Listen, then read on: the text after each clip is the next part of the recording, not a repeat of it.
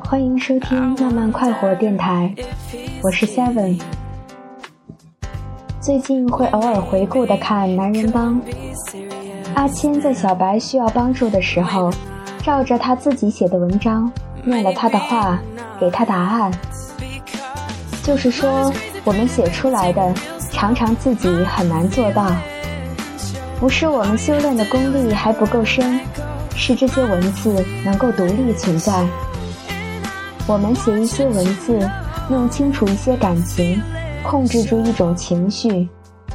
这时候，这种感情和情绪是被单独分离出来的，直接的、裸露的，就更容易得到解决，单刀直入，手起刀落。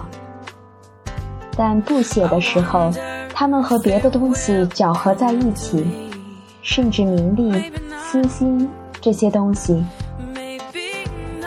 我不知道文字有什么用武之地，但是是一种渠道，了解你感兴趣的人的渠道。两种人是不需要和你的文字打交道的：对你毫无兴趣的人，他们没有这种耐心推敲；另一种是和你特别亲近的人，他们了解你、亲近你，用一种更立体、更直接的方式，或者说。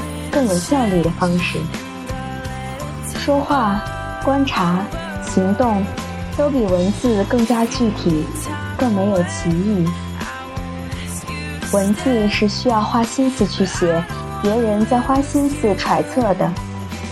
很多人没有这种耐心，所以不必希望亲近的人会专注你的每一个文字，他们是那么了解你。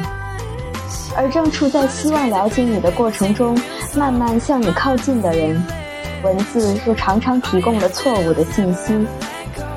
那些价值观、态度、策略都是正确的、科学的，但是被太独立的分析过，我们很难达到的。但是我们会努力去，因为人们都想活得更正确、更科学。才能在无论是理想还是感情的道路上，更更有效率的行进。文字有什么用武之地呢？也许是另一种活着的方式吧。